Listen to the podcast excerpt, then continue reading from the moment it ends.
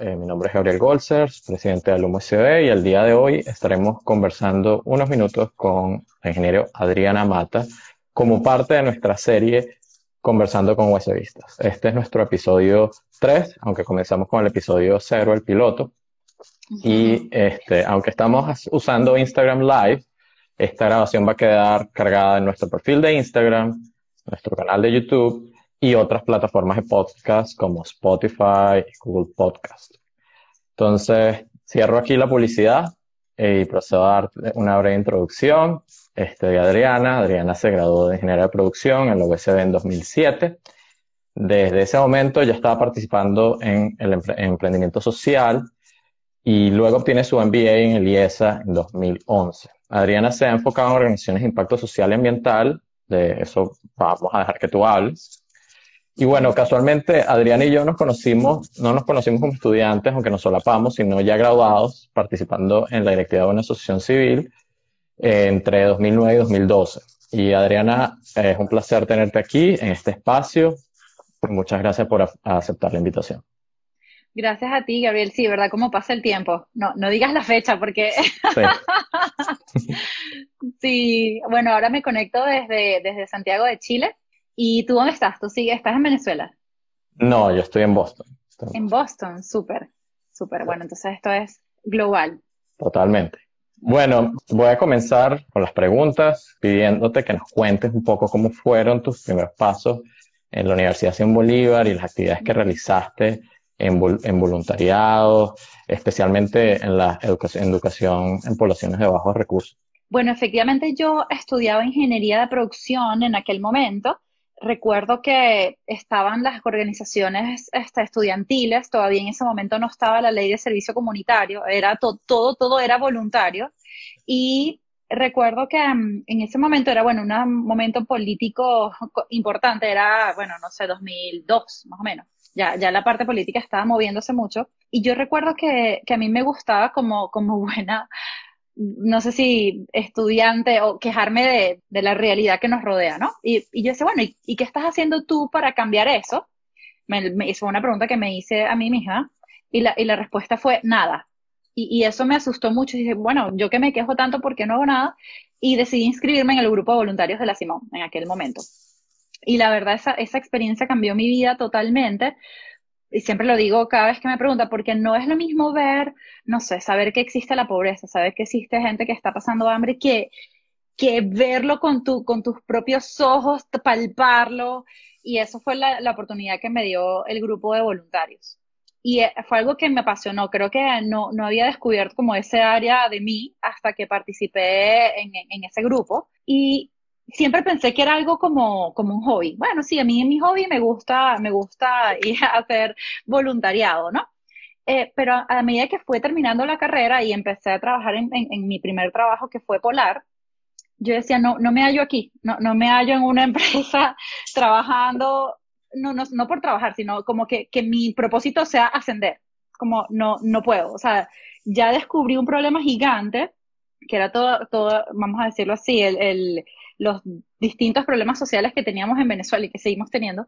Y no puedo estar en una empresa pensando que esa, que esa realidad no existe. Era una cosa que en verdad me preocupaba. Inclusive recuerdo cuando yo iba a trabajar todos los días, yo me escapaba a leerme un libro que se llamaba Cómo cambiar el mundo. Pero era, era, era una cosa que ni siquiera sabía cómo darle forma. Era solamente una sensación que tenía dentro de mí que tengo que hacer algo, tengo que hacer algo pero claro, uno a veces apaga esa vocecita, ¿no? Una la apaga y dice, tengo que trabajar, ya te graduaste, ¿qué más quieres que trabajar en Polar? O sea, era así como, hasta que un día dije, voy a renunciar al trabajo. Después de mucho pensarlo, ¿no? No creas que eso fue de un día para otro. Esas eh, decisiones no se toman a la no ligera. No se toman de un día para otro, claro. Y dije, voy a renunciar y me voy a dedicar a proyectos sociales. Te podrás imaginar el grito en el cielo que pegó a mi papá. Pero fue así como un pálpito, decía, no puedo ocultar más esta voz interna que me dice, tengo que hacer algo. Incluso muchas veces a mí me preguntan, ¿y qué crees tú que tengo que hacer? obviamente es difícil darle una recomendación a alguien, pero si tú tienes esta voz interna que te dice tienes que hacer algo diferente, escúchala.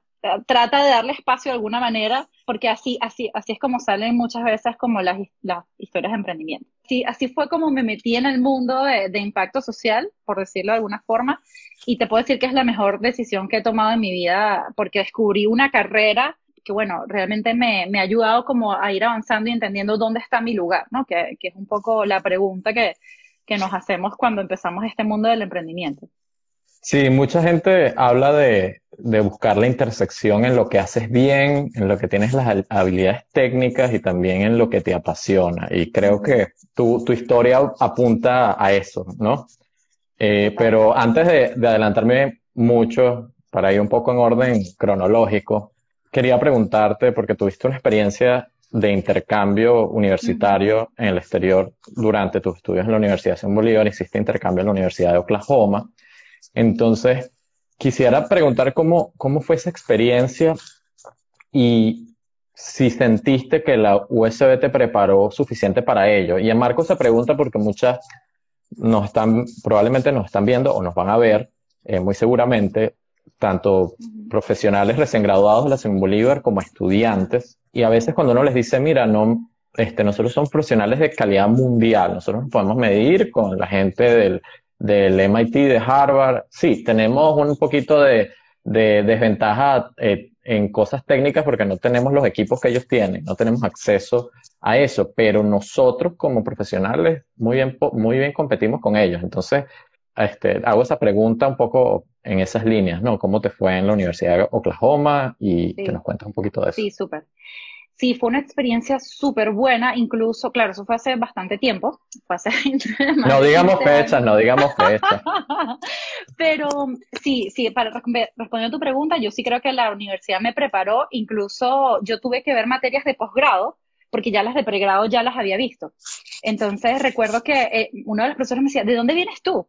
Y yo de Venezuela. En ese momento Venezuela no era tan conocida porque no, no habíamos tenido tanto, tanto ruido internacional. Pero decía, ¿de dónde vienes tú? ¿Cómo es que ya tú sabes esto? O sea, ¿cómo, cómo es que tú estás en, en esto? ¿Cómo es que ya tú sabes esto? Yo le digo, no sé, eh, vengo de esta universidad, eh, me enseñaron tal cosa.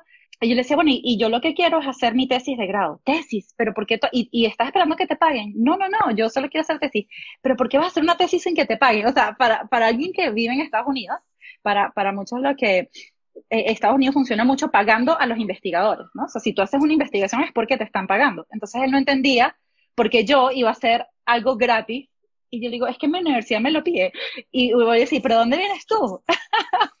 Entonces fue interesantísimo. Incluso lo, llega, o sea, con, con esa persona que fue mi tutor, logramos publicar un paper y fue donde entendí dije, este no es el área, este no es el área donde yo quiero. Yo no quiero dedicarme a la investigación, yo soy demasiado práctica.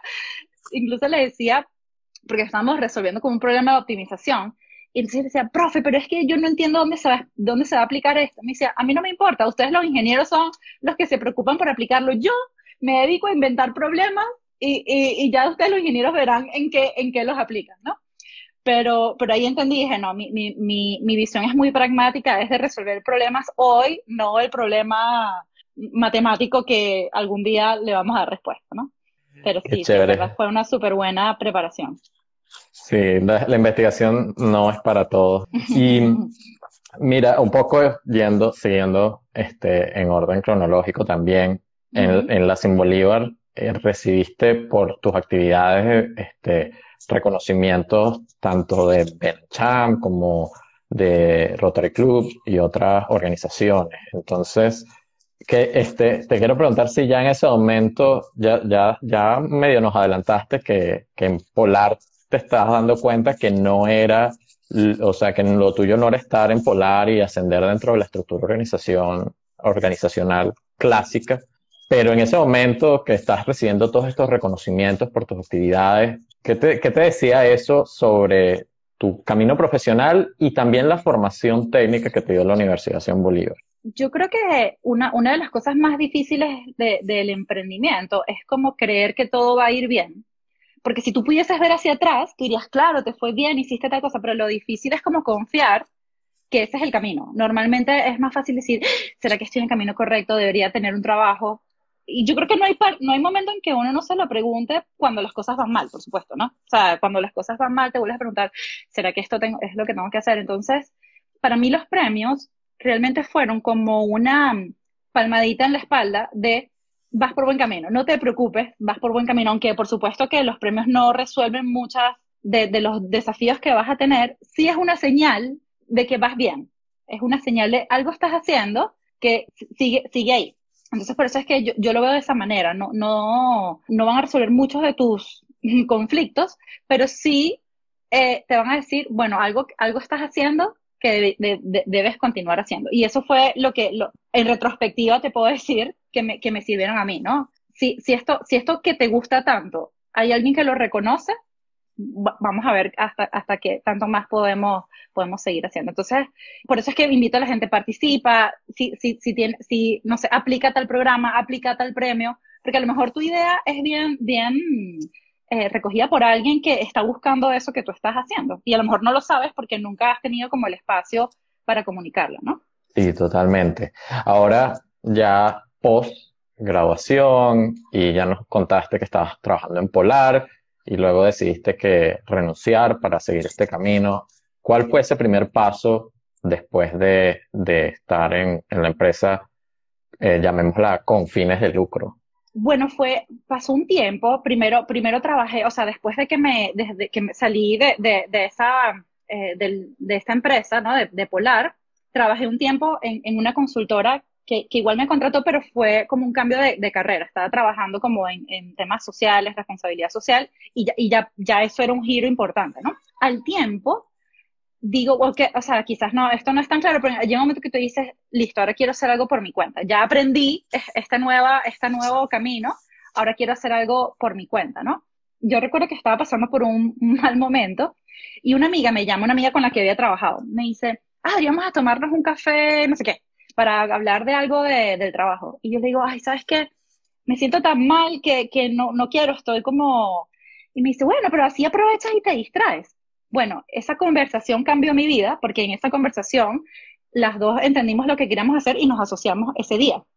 Así como que, sí, te imaginas armar una consultora de tal cosa, en serio, sí, bueno, vamos a socios. Y ese día cambió mi vida, o sea, algo que yo iba a rechazar, que era un café porque este, sentía que no estaba como en el mood correcto, resulta que fue una conversación espectacular que me hizo conseguir a, a una socia que me iba a acompañar por, no sé, los próximos dos, tres años no, no, no te puedo decir cuál es esa moraleja, pero, pero bien, hay momentos que tú dices, este es el momento, ni siquiera sabría decirte cómo, es una, es como una cosa que se siente que dices, esto es, aquí, este es el momento que yo estaba esperando. Y me ha pasado en distintos momentos. Ese fue en el primer emprendimiento con fines de lucro que tuve. Después por varias cosas que ya te voy a contar, volví a emplearme, que en ese momento recuerdo que varios amigos emprendedores me decían, pero ¿por qué si ya tú emprendiste? Y, y este, o sea, como, como decir, ¿por qué, ¿por qué te regresas a, a, ser empleada? ¿No? Como si eso fuese algo malo. algo que yo aprendí después, que les pasa a muchas personas que emprenden, que, bueno, no te va bien y te tienes que emplear, ¿no? O sea, tienes que vivir de algo, es que tú siempre vas a ser emprendedor. Si, si hay algo dentro de ti que quieres ser emprendedor, tú siempre lo vas a hacer. El hecho que busques un empleo o que, o que de alguna forma busques otra actividad no te hace menos emprendedor. Pero en el momento, eh, como que el ecosistema me estaba juzgando que por qué iba a volver al, al empleo, ¿no? Sí, este usualmente la gente piensa que el emprendedor es únicamente para, para, montar su propia empresa, pero uno también puede ser emprendedor dentro de las mismas organizaciones, dentro de las, de las empresas de, este, de otros y, y, crear cosas nuevas. O sea, hay, hay, empresas que nacen de otras empresas.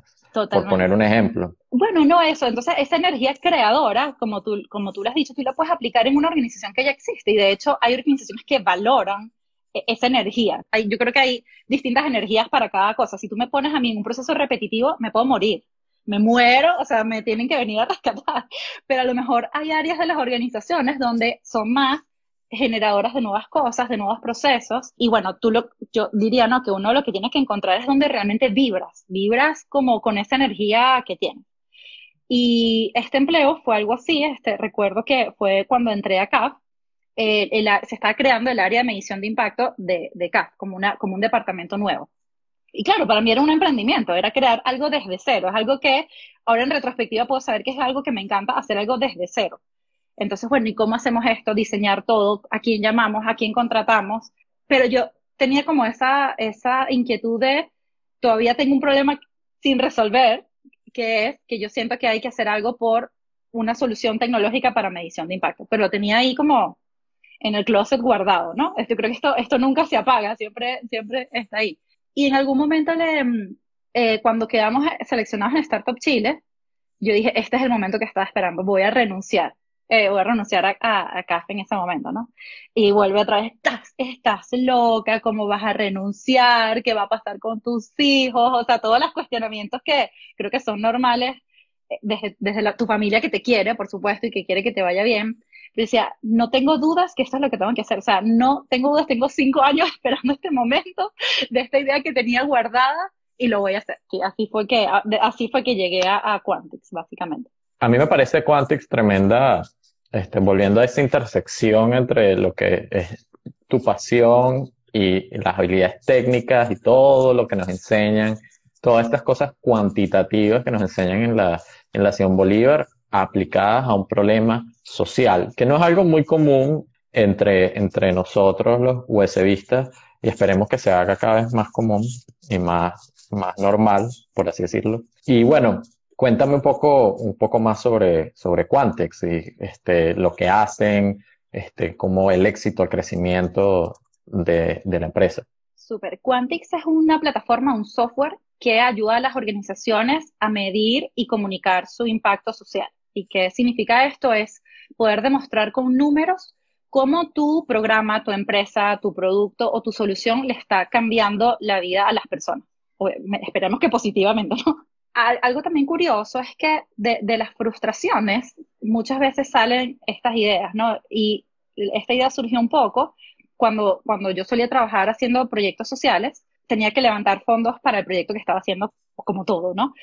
Y recuerdo que el, el presidente de la empresa me decía, bueno, Adriana, yo te veo súper emocionada del impacto que estás creando, pero no me has mostrado ni un número de, del impacto que tú estás creando en esa comunidad. Y yo, Claro, imagínate, yo siempre cuento esto.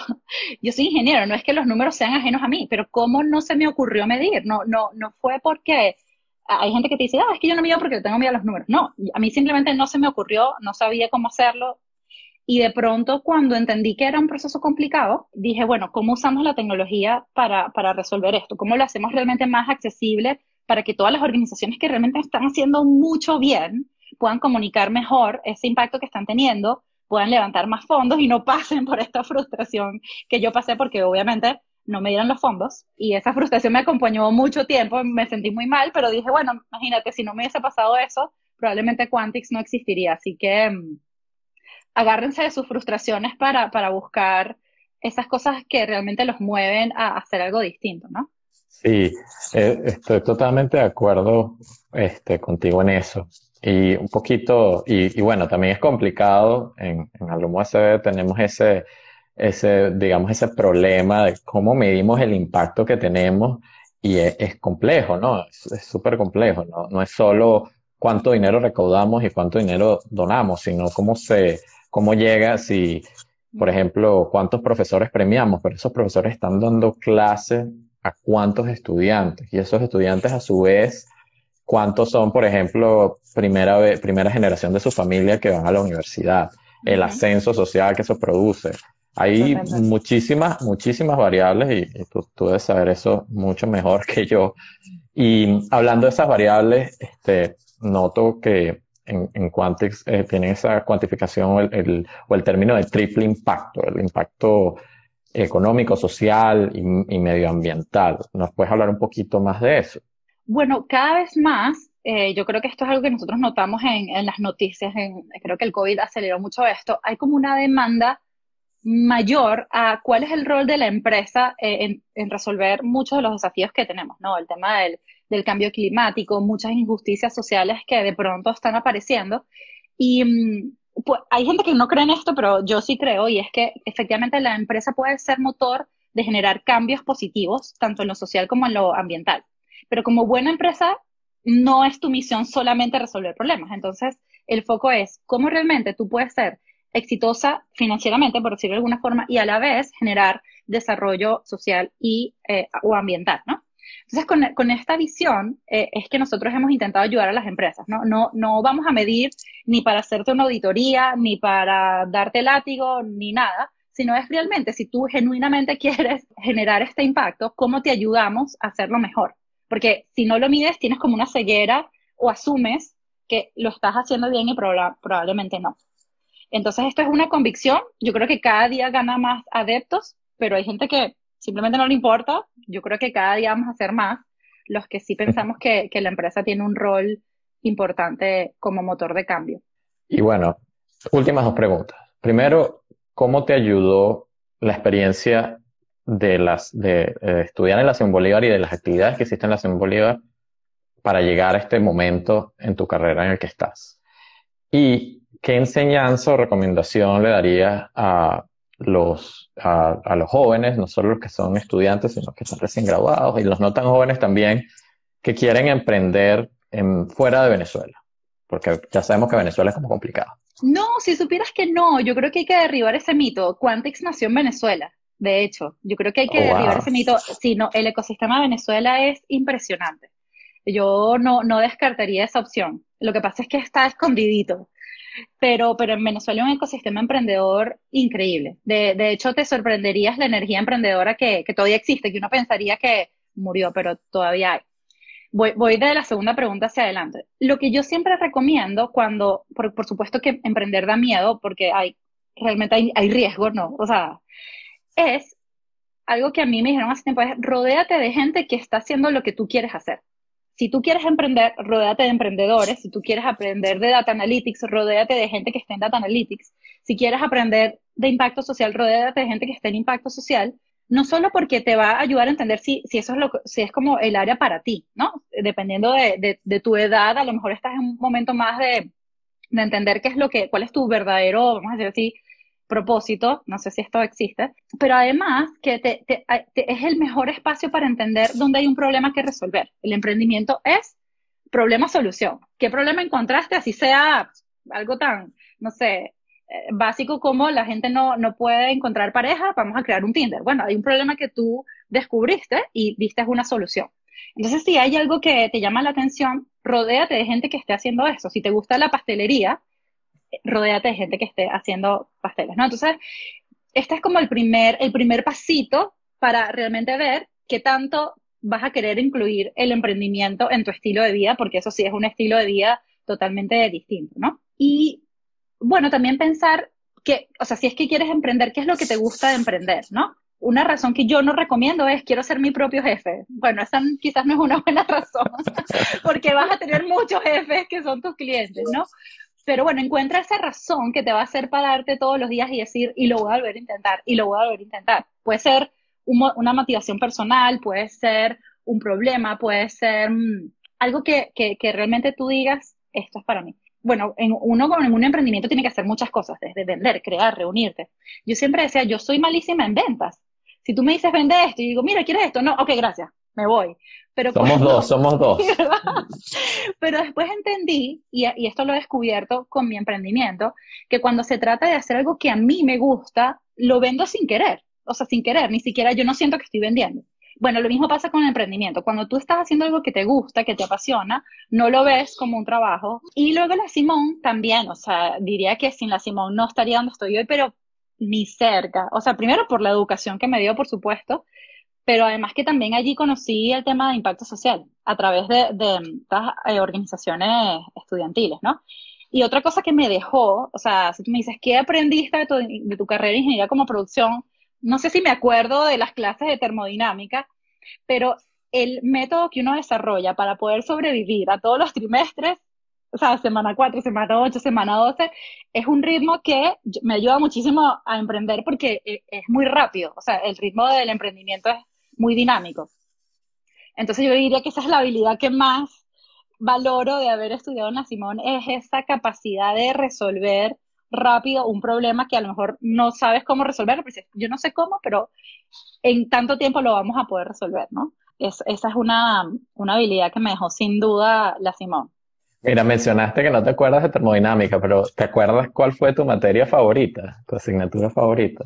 Mi favorita, yo recuerdo muchas. Matemáticas me encantaba, era así mi pasión. Pero después, estadística, que me gustaba, resulta que hoy es una de las que más utilizo en lo que hago. Sí, y termodinámica, ahora que mencionó eso, yo creo que no me acuerdo ni, ni, ninguna ley de termodinámica, me preguntas cuál es la primera ley, no me acuerdo, pero sí recuerdo que una de las cosas que uno aprende en termodinámica es a tantear, ¿no? Que, que eh, no sé si aquí hay ingenieros de la Simón viendo esto, pero uno está acostumbrado a sacar la fórmula matemática de por qué esto da dos y no tres, el hecho del tanteo me, me, dio una visión del mundo tan importante para el emprendimiento. Y es que tú a veces no tienes la solución, tienes que llegar lo suficientemente cerca para, para ir bien. Y ese concepto muy etéreo, yo creo que hay que aplicarlo mucho al emprendimiento. O sea, nunca vas a tener una solución perfecta con todos los cálculos, con todas las variables. Lo que tienes que acercarte lo suficiente para, para poder ir como en, en la dirección correcta. Y bueno, por eso es que creo que recuerdo tanto esa materia. Mira, este debería ser como el, subtítulo de esta presentación, de esta, de esta entrevista. Termodinámica aplicada al emprendimiento. Total. yo creo que sí. Cuando, cuando la gente está en termodinámica, no sé para qué me va a servir esto en mi trabajo. Yo te lo puedo decir para qué. ahí está. Ahí está. Bueno, este, no veo preguntas este, y ya estamos sobre el tiempo. Tuvimos un pequeño retraso para iniciar, pero ya lo compensamos. Así que bueno, voy a cerrar aquí y en nombre de Alum USB y bueno, me atrevo a decir de todos los USBistas en general, gracias, gracias por tu labor, cómo nos estás representando. Estás en Chile, también estuviste en México y, bueno, emprendiste en Venezuela, que yo, yo dije que es complejo, pero mira, me, está, me, me, encanta cuando la gente me lleva a la contraria en ese aspecto. Entonces, muchas gracias, ¿verdad? Eh, muy orgulloso de haber trabajado contigo en, en, pro de la OCB hace unos añitos ya, que no vamos a decir fechas. Y bueno, esperamos que, que sigas cosechando muchos éxitos profesionales y personales. Y bueno, y para cerrar, este, nos deja un mensaje para nosotros, la comunidad del USB, a los USBistas, hint, hint, como dicen aquí, pista a pista, para unirnos y apoyar a nuestra, nuestra alma mater. Este, y bueno, gracias a todos los que están en vivo. Y bueno, ya verán los que nos van a ver esto, este episodio en las, los, los van a escuchar en el podcast, nos van a ver en las redes, pueden también dejarnos mensajes directos, nos pueden sugerir personas para entrevistar, como nos sugirieron Adriana. Este, admito que, que yo, no, yo no fui el que sugirieron que la conozco y esa es la, la belleza de todo, que estamos conociendo historias de, de en todo el mundo, que no necesariamente son los con los que ya hemos conectado antes. Entonces, Adriana, esto para que te despidas y cerramos. De así, es difícil dar, dar consejos, pero bueno, si están en Venezuela y me están escuchando en Venezuela, es muy normal, creo que tanto en Venezuela como en el mundo del emprendimiento, escuchar las voces que te dicen que todo va a salir mal. Eh, no escuchen eso, no los escuchen. rodéense con gente que ve siempre la oportunidad en todos lados. Y, lo curioso es que en Venezuela hay mucha gente así. Entonces vayan a esos lugares donde la gente diga, sí, sí se, sí se puede, esto no es ninguna cuña, pero júntense con esas personas porque es lo que es lo que les va a ayudar. Si alguien dice, no, es que eso no se puede, es que es riesgoso, ustedes no lo escuchen. Tómenlo como, ah, bueno, está bien, lo tomen en cuenta, pero no, ródense con más gente que crean que sí y van a ver que ustedes de pronto empiezan a pensar así y, y no le dan posibilidad a la duda de que puede suceder. Si están afuera de Venezuela, quizás lo que les recomiendo es que es que usen las redes, hay muchos venezolanos fuera y eso para los emprendedores es una gran oportunidad que a veces no, no le sacamos tanto, tanto, por, tanto provecho. Conecten con sus redes, busquen qué venezolanos están emprendiendo afuera, qué sugerencias le pueden dar, porque cualquiera que esté afuera, incluso me ofrezco, si alguien quiere, quiere apoyo en esto, los puede ayudar a entender la cultura, por qué, porque aquí esto es de esta manera, dónde puedes buscar recursos para tu emprendimiento, con quién tienes que hablar. Eh, no te van a dar la solución ni te van a dar, mm, pero te pueden orientar mucho. Entonces, me pongo a la orden para los que quieran, si tienen cualquier pregunta sobre emprendimiento, cualquier comentario, cualquier apoyo que les pueda dar, siéntanse libres de, de escribirme. Esto me encanta hacerlo, así que no es ningún, ningún peso para mí. Adriana, de nuevo, muchas gracias. Este, esperemos que sigan los éxitos y podamos conversar en un tiempo y saber un poquito más las cosas nuevas que, que estás haciendo. Gracias. Bueno, un abrazo para todos.